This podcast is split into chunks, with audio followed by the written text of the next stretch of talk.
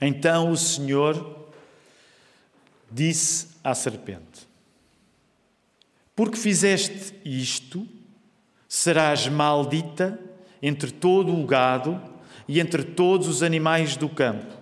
Andarás sobre o teu ventre e comerás pó todos os dias da tua vida. Queridos irmãos, partilhava no primeiro turno e quero partilhar neste segundo culto também, porque vir até à casa de oração é, é, é sempre. É, é, é, uma experiência. Nós sentimos tantas coisas diferentes, às vezes só pelo facto de virmos até aqui.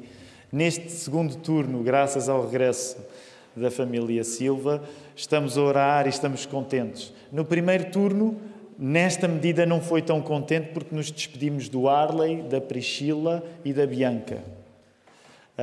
Ao mesmo tempo, vinhamos para a igreja contentes. Ontem tivemos a informação, não é, que um grupo da nossa igreja, em, em competições desportivas, ganhou o que havia para ganhar. Uau! E então estávamos todos inchados, não é? Aqueles que fizeram parte de uma equipa de futebol da Lapa. Também, Samuel, também ganhaste o ping-pong, certo? Portanto, nós nem sequer sabíamos que éramos atleticamente tão competentes, mas ontem foi um dia especial para recordar isso. E, e vimos todos contentes para aqui com estas pequenas coisas, mas depois também chegamos cá, soubemos da partida da Dona Laura hoje, quando já aqui estávamos, e, e queridos irmãos, seguir Cristo é, é também isto. É num momento nós estamos contentes da vida, no outro nós estamos tristes, e tudo isto acontece num espaço curto de horas, e é isto que a Igreja também é. E vivemos isto juntos, porque o Evangelho nos constrange ao amor e a dividir todas estas coisas juntos. E poder dizer, se Deus permitir, assim, quando regressarmos a casa, que bom foi estar na casa de oração, rimos, choramos, mas sabemos que em todas as coisas o Senhor está conosco. E por isso, de uma maneira especial, quero também continuar como o Hugo fez, mas a uh, encorajar todos a podermos também continuar a orar pela, pela família de Rodolfo, para o consolo, para a família e estarmos também com eles neste momento, o Rodolfo e a Kelly e a Cecília, que vem aí a caminho, e tudo isto faz parte, tudo isto faz parte da nossa vida enquanto igreja. Quero, um, vamos voltar lá a Gênesis capítulo 3, verso 14. E dou também as boas-vindas um, àqueles que, nos, que estão connosco, que eventualmente até nos visitam pela primeira vez.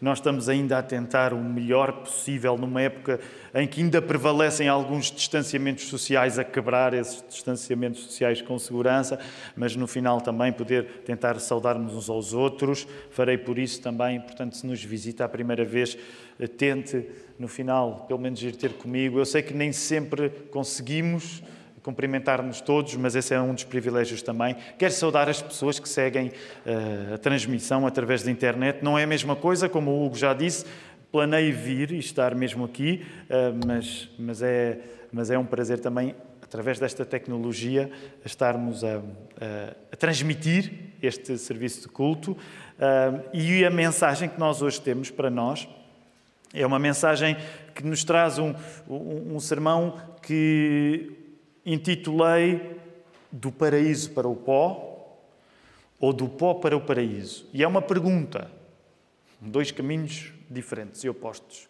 do paraíso para o pó ou do pó para o paraíso.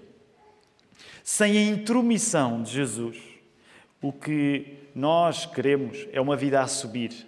Semana passada já conversámos sobre isto. Queremos vidas em que saiamos por cima. Isso é aquilo que é natural para nós. Mas a verdade é que quando o nosso Senhor Jesus Cristo entra em cena, a esperança não acontece sem um esvaziamento da nossa importância. Então, fixe estas duas palavras, porque elas, lá está, podem parecer contraditórias. E mais uma vez, não são contraditórias, são paradoxais. Mas fixe estas duas palavras que é esperança e não acontecer esperança através de Jesus sem um esvaziamento de nós. E a nossa tendência natural é querermos ir do pó, da humildade, para o paraíso, para aquilo que é melhor. Mas a verdade é que eu quero chamar-te a atenção para o facto de que a verdadeira esperança vem num caminho de esvaziamento. E é por isso que nós vamos voltar a orar nesta hora, para que o Senhor nos oriente a compreender, usarmos os nossos neurónios para compreender racionalmente o que é que isto quer dizer, mas como não somos só neurónios, usarmos a nossa vontade, a nossa emoção, para podermos aceitar tudo isto. Vamos orar nesta hora. Querido Deus, além de toda a vontade que nós possamos ter de querer compreender-te, de querer aceitar-te, isso só não chega. E por isso nós estamos aqui uma vez mais a orar para ficarmos debaixo do teu poder na hora de te aceitarmos. Porque nós não temos como aceitar-te, Senhor, se não fores nós, se não fores tu a vir até nós. E nós reconhecemos isso em oração. O que significa que reconhecemos que somos incapazes, que nos distraímos. Nós podemos começar a ouvir uma mensagem e pouco depois já estarmos a pensar noutra coisa.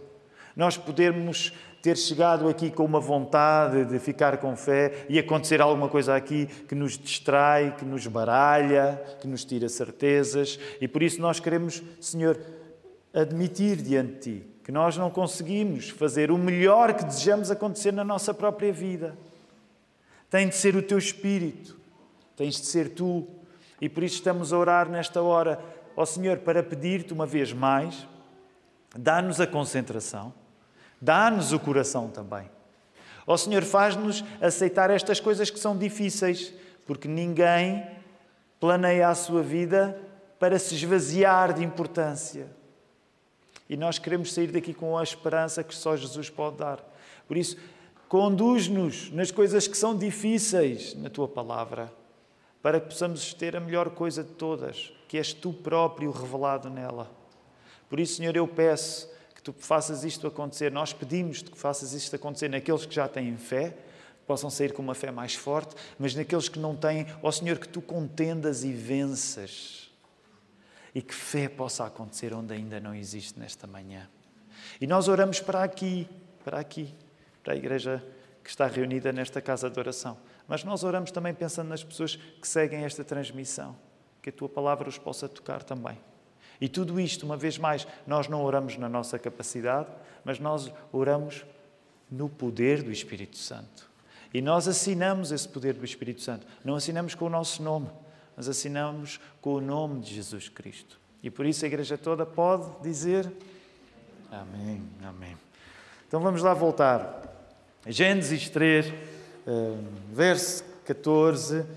Há pessoas que nos perguntam quanto tempo é que vai levar esta série de mensagens? Eu não sei. O Mark também não sabe.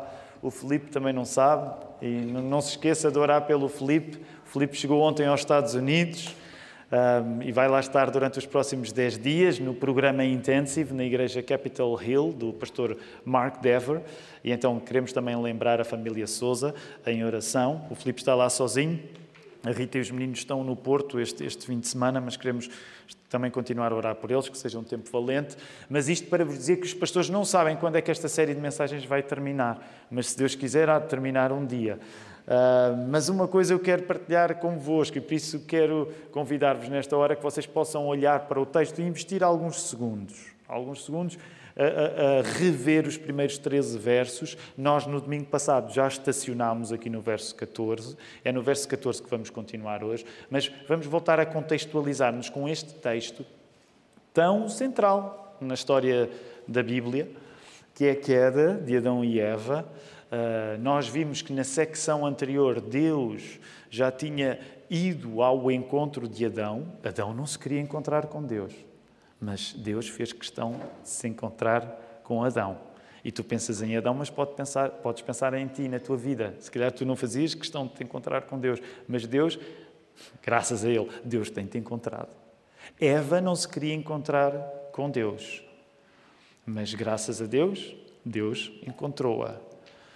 Adão e Eva não se queriam encontrar porque eles estavam diante do seu mal e o que eles queriam fazer em relação ao, ao, ao, mal que tinham feito ao terem comido da árvore que Deus tinha proibido que eles comessem, o plano de Adão e Eva era, na consciência do mal que eles tinham acabado de praticar, esconderem-se. E isto aplica-se à tua vida. Porque nós, quando ganhamos alguma noção de uma coisa errada que fizemos, o natural para nós é escondermos-nos. Mas Deus tomou uma iniciativa fantástica que muda tudo. Ele foi ter com Adão quando Adão não queria ir ter com Deus. Deus foi ter com Eva quando Eva não queria ir ter com Deus. Curiosamente, na parte que nós estamos agora a falar no texto, Deus vai ter com a serpente e fala com a serpente e faz aquilo que tinha partilhado convosco na semana passada. Uma coisa que o texto não diz, mas que é muito importante para nós. Deus não faz com a serpente aquilo que tinha feito com Adão e aquilo que tinha feito com Eva, porque Deus tinha ido ao encontro de Adão e tinha-lhe feito três perguntas. Deus tinha ido ao encontro de Eva e tinha-lhe feito uma pergunta. Quando Deus chega perto da serpente, não faz perguntas nenhumas. Porquê é que não faz perguntas nenhumas? Porque, como vimos, apesar de não estar explícito no texto, está precisamente implícito lá para nós. Ao não haver uma pergunta que Deus faz à serpente, uma das coisas que tu podes aprender é que Deus não pede contas a quem só pode fazer mal. E por isso é que durante a semana nós voltamos este assunto à quinta-feira. Quero convidar-te, se tu puderes, venha à quinta-feira. É um tempo valioso, porque nós voltamos ao texto com as perguntas que nós possamos trazer e voltamos a falar enquanto igreja acerca do texto que nos dirigiu no domingo. E então, na quinta-feira, voltámos a este assunto. E uma das coisas que estivemos, uma vez mais, a partilhar enquanto igreja foi precisamente isto. O pior que nos pode acontecer é ninguém pedir contas da nossa vida. Pior do que ser apanhado é não ser apanhado. E é por isso que a vida de igreja é feita nesta comunhão também em que nós nos predispomos a prestar contas, porque não prestar contas é viver a vida à moda do diabo. Porque, de facto, Deus não pede contas a quem só pode fazer o mal. Então, na semana passada, disse-vos que íamos dividir o texto em duas partes, o verso 14 em duas partes, nestas duas mensagens. A primeira, uma coisa que o texto não diz, portanto, o texto não mostrava Deus a fazer perguntas à serpente, porque Deus não pede contas a quem só pode fazer o mal. E hoje vamos falar na segunda coisa, que é uma coisa que o texto distingue a serpente. Hoje vamos falar numa segunda coisa. Com isto, não tenho ilusões de conseguir tratar tudo o que está no verso 14, não é? Porque a Bíblia é inesgotável. Mas estas duas coisas que quero guiar-te. Semana passada falámos nisto, aquilo que o texto não dizia, mas que nos mostrava é? as contas que Deus não pedia à serpente, porque não pede contas a quem só pode fazer o mal. E hoje vamos falar naquilo que se torna distinto na serpente. Adão e Eva, nós podemos agora chamar, neste momento do texto bíblico, Adão e Eva são pessoas ex-abençoadas. Porque houve uma bênção que elas não têm mais. Elas vão a caminho, Adão e Eva vão a caminho, como vocês sabem, vamos deixar para os próximos domingos, mas vão a caminho de sair do paraíso, sair do Éden. Portanto, a bênção do Éden é uma ex-bênção, porque elas vão perder. Eles vão perder esta bênção. Adão e Eva vão perder esta bênção. Portanto, nós temos em Adão e Eva duas pessoas que são ex-abençoadas. Uma das coisas que é fantástico e à medida que nós formos avançando no texto, isto vai se tornar mais visível para nós, espero. É que, mesmo tendo em conta que nós entramos numa fase, olha agora do verso 14 em, em diante, entre o verso 14 e o verso 19, tu reparas que o que está a ser feito por Deus é dizer, Deus está a dizer à serpente agora, depois vai dizer a Adão e Eva, as consequências do mal que eles fizeram. E uma das coisas preciosas é que, apesar de haver consequências do mal que eles fizeram, no meio dessas consequências, Deus vai fazer também promessas preciosas para Adão e Eva. Por contraste, apesar de Adão e Eva serem ex-abençoados, eles terão uma esperança futura. Esperança é essa que não toca a serpente. Adão e Eva são ex-abençoados, a serpente é amaldiçoada. Volta a ler o verso 14, o início. Então o Senhor Deus disse à serpente: Visto que isso fizeste, é? a tentação, a serpente tinha tentado, tinha contribuído para a queda de Adão e Eva, o que é que Deus diz agora à serpente? Maldita és entre os animais domésticos e és entre todos os animais selváticos. A serpente está a tornar-se ainda mais distinta do que já era nesta hora, porque ela passa a ser maldita. A serpente passa a ser maldita, que é o contrário de ser abençoada. Se tu leres a Bíblia, e é bom que leias, quando tu lês a Bíblia, tu vais, vais reparar que, que este contraste existe ao longo de toda a Bíblia. O contraste entre a bênção e, o, e a maldição. Quando tu lês a Bíblia do início ao fim, tu encontras o contraste entre a bênção e a maldição. E sabes uma coisa engraçada? Nós nunca sabemos explicar isto completamente uh, de uma maneira racional. Mas aceitamos isto que a Bíblia nos diz, que é, nós acreditamos que o plano que está a ser cumprido é o plano de Deus, nós acreditamos que a nossa salvação depende inteiramente de Deus, 100% de Deus. É também isso que faz, por exemplo, de nós, a Igreja da Lapa, uma igreja de doutrina reformada, porque nós acreditamos que a nossa salvação depende inteiramente de Deus. E isso não é contraditório com uma chamada à responsabilidade.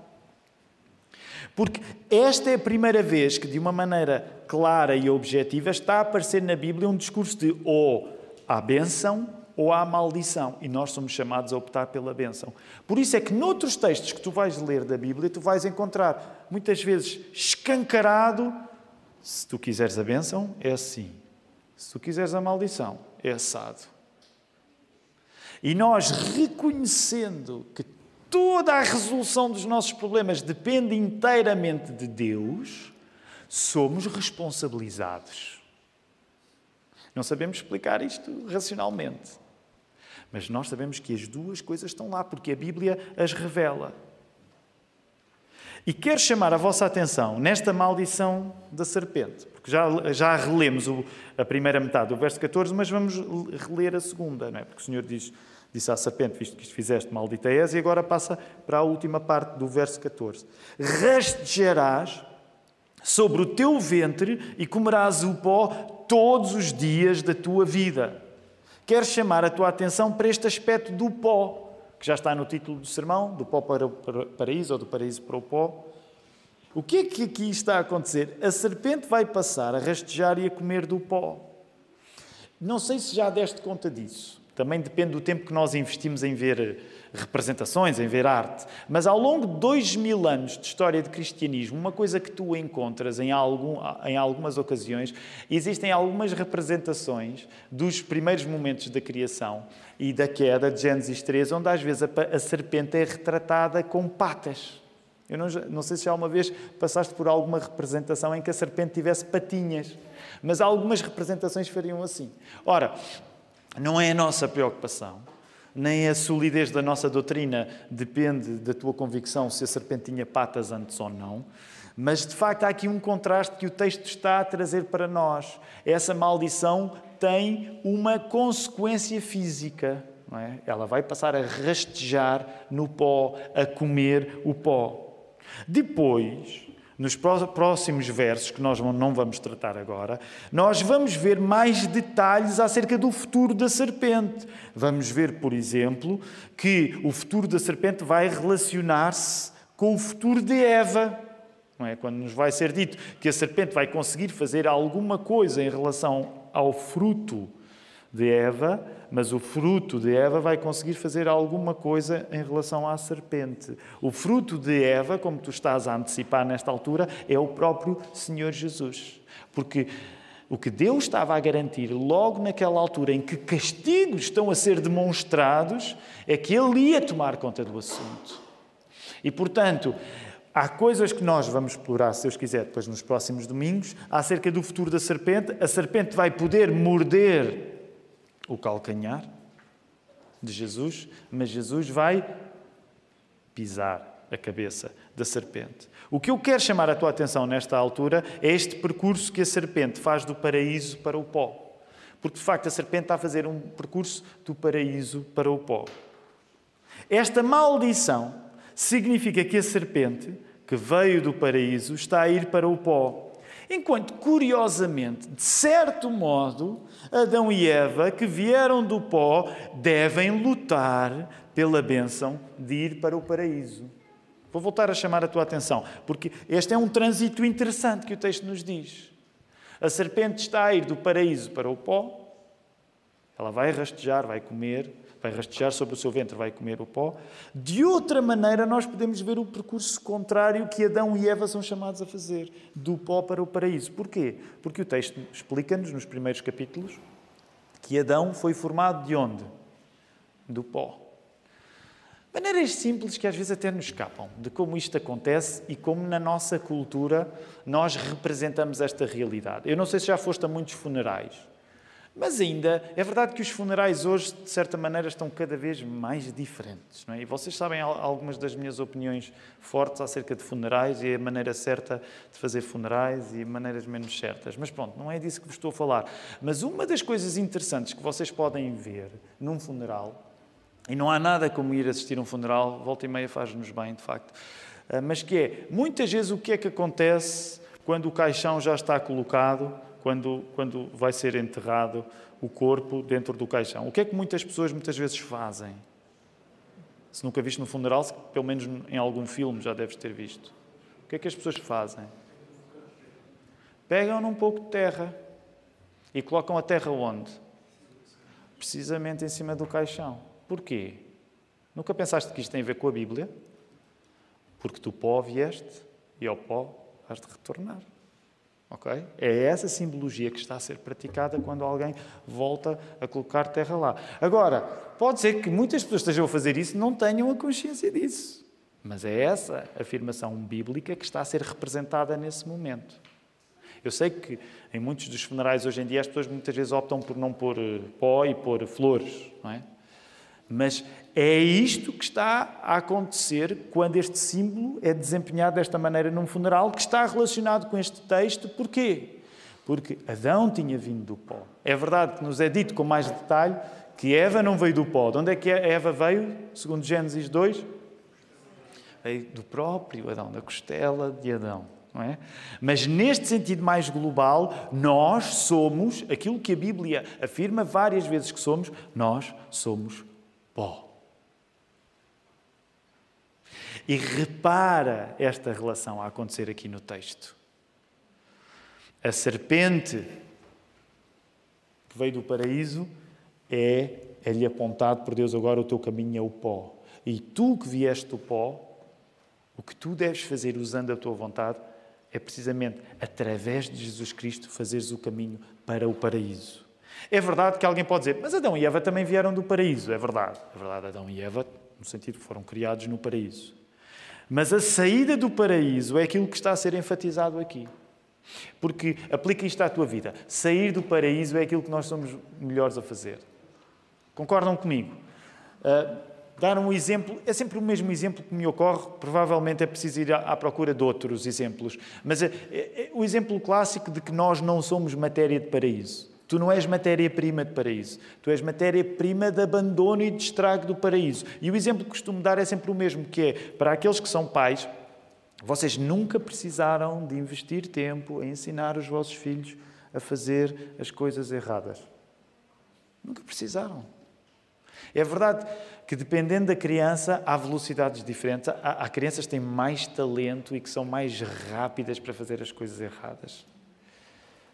E, de facto, há velocidades, há velocidades diferentes. Há, há, há crianças que é impressionante, são rápidas. Há, mas todas as crianças aprendem, aliás, elas não aprendem, elas nascem ensinadas para fazer as coisas erradas. Porquê? Porque nós não somos matéria de paraíso, nesse sentido. Nós somos matéria que naturalmente estraga o paraíso. Nós naturalmente fazemos as coisas erradas. O paraíso para nós é uma realidade que, para lá chegarmos, precisamos de uma realidade sobrenatural. Estragar paraísos é a coisa mais natural que existe na nossa vida.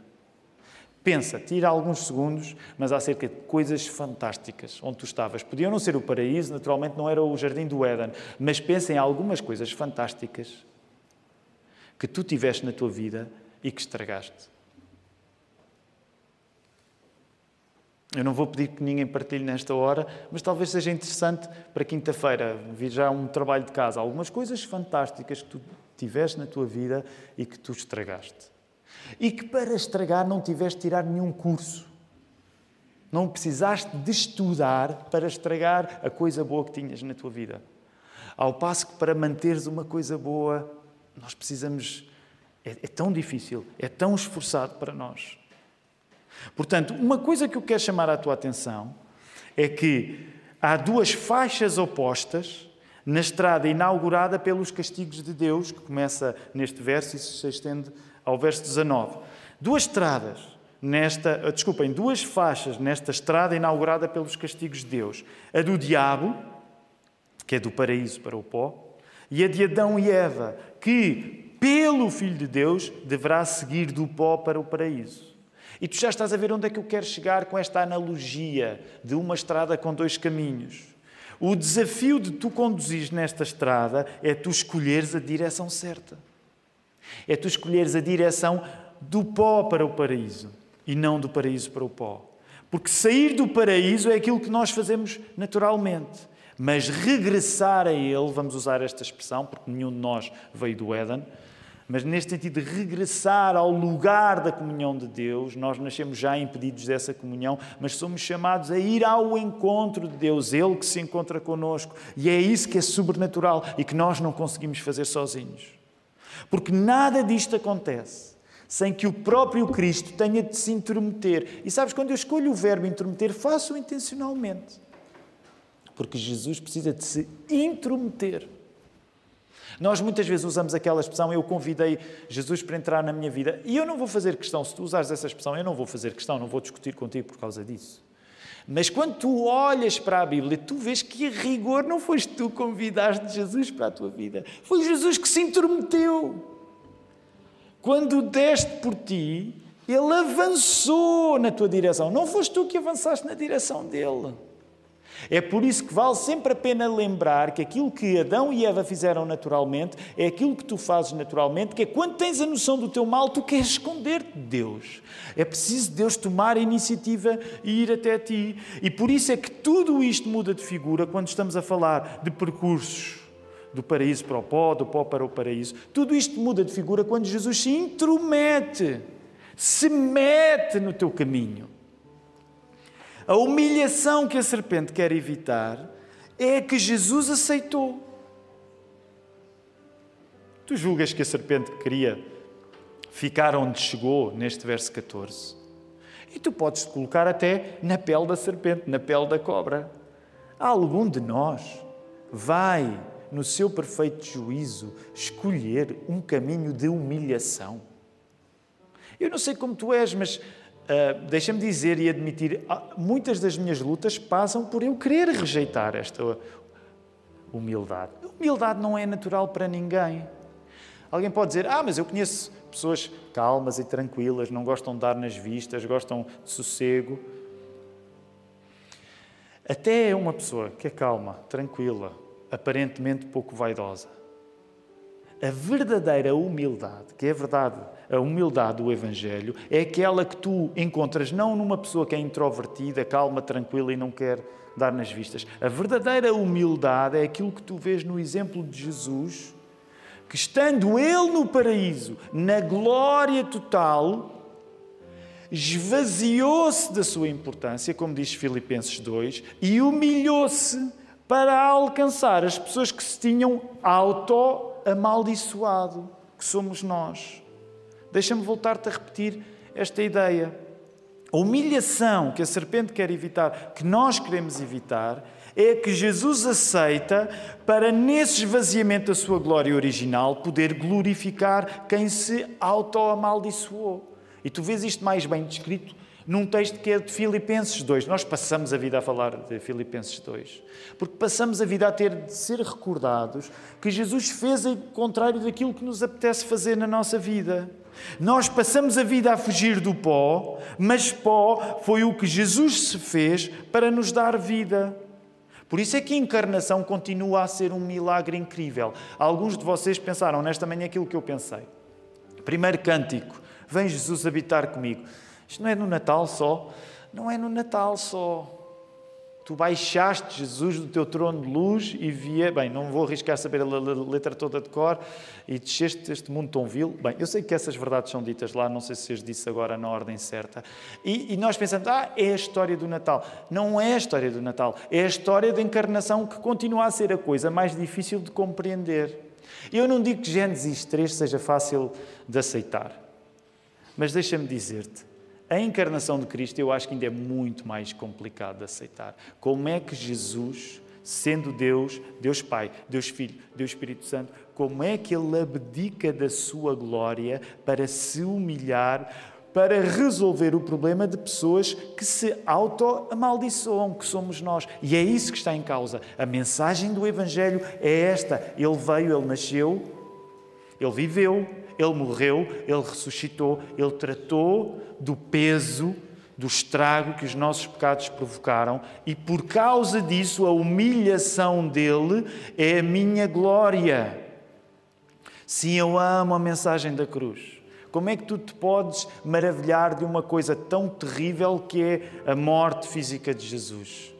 Porque isso faz parte do processo glorioso de, na sua humilhação, Jesus se elevar sobre todas as coisas, Ele está sentado à direita do Pai e nos cativar, nos convidar para fazermos parte desse processo de glória total. Lembras-te na primeira mensagem que te preguei, em 2022, uma das coisas que eu quis encorajar-te foi que tu pudesses orar diariamente, Senhor, ajuda-me a ficar absolutamente seduzido pelo facto da glória de todas as coisas estar em Cristo. Porque é essa glória paradoxal, porque parece contraditória, a glória de alguém que se humilhou, que foi do paraíso para o pó, que te arrebata para tu próprio seres incluído nessa glória. Nós ainda não fazemos parte dessa glória, mas um dia nós vamos ser glorificados. Nós já fazemos parte dessa glória no sentido em que o Espírito já está conosco já fomos justificados, estamos a ser santificados, mas a glória final, a glorificação final, vai ser só quando nós virmos o Senhor rosto a rosto.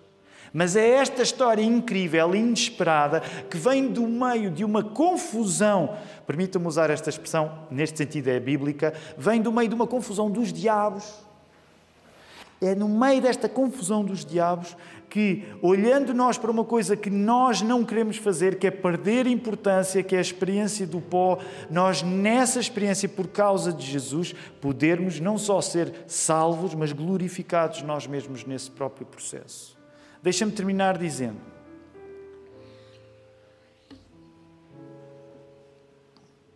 O caminho para cima é por baixo. O caminho para cima é por baixo. Na vida cristã, o caminho para cima é por baixo e a bênção parece uma maldição. Nenhum de nós se comporta com o apetite aberto pela ideia de ser humilhado. Eu não gosto de ser humilhado, tu não gostas de ser humilhado. Nenhum de nós, naturalmente, vai procurar um caminho de humilhação. Mas por isso é que eu quero dizer: nenhum de nós, naturalmente, vai procurar um caminho de humilhação, mas Jesus Cristo humilhou-se para que sobrenaturalmente tu possas ser glorificado.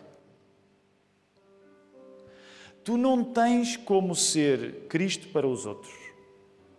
Sabem? Deixem-me só juntar e terminar, ainda vamos entoar um último cântico. Uma das coisas fantásticas a acontecer nestes últimos tempos, e nós estamos num contexto inesperado, de guerra, aliás, inesperado. Na prática, depois lembramos que a guerra não é assim tão inesperada, no sentido em que nós quando acontece uma guerra, nós vemos o nosso mal a vir ao de cima. Pela graça de Deus, também vemos o nosso bem a vir ao de cima. Um bem que só existe porque Deus é gracioso conosco. Nas últimas semanas, não sei se seguiram, mas uma experiência, hum, uma experiência única que está a nascer por parte de muita gente, mas dos nossos também, que ao ver o problema da guerra entre a Rússia e a Ucrânia, há tanta gente a fazer coisa e os nossos estão a fazer coisas boas também. Não sei se, se têm seguido uma campanha feita no contexto da Convenção Batista Portuguesa, da nossa família de fé, eh, de uma pessoa muito próxima nossa, o pastor Jonatas Lopes, que esteve envolvido eh, diretamente eh, e que foi até à fronteira buscar refugiados e os trouxe para cá. E, e, e isso é fantástico. Nós pensamos assim: uau, Deus tem maneira de nos usar para fazermos coisas boas. Deus tem maneira de nos usar para fazermos coisas boas. Isso significa que tu és Cristo para os outros? Não, tu não és Cristo para os outros. Nós não temos como salvar os outros. Nós não temos como ser Cristo para os outros. Mas, como repetimos várias vezes aqui na Lapa, nós temos como ser como Cristo para os outros. E é só um como de diferença, mas que faz toda a diferença. Tu não tens como ser Cristo para os outros. Tu não salvas ninguém, nem a ti próprio, tu te salvas. Mas tu tens como ser como Cristo para os outros. Quando tu és alcançado pela graça de Deus, tu queres ser gracioso para os outros. E não tenhas medo quando esse caminho significa o esvaziamento da tua importância. Por, provavelmente, se a tua importância está a desaparecer, é apenas sinal que Cristo apareceu mesmo. Que Ele nos ajude.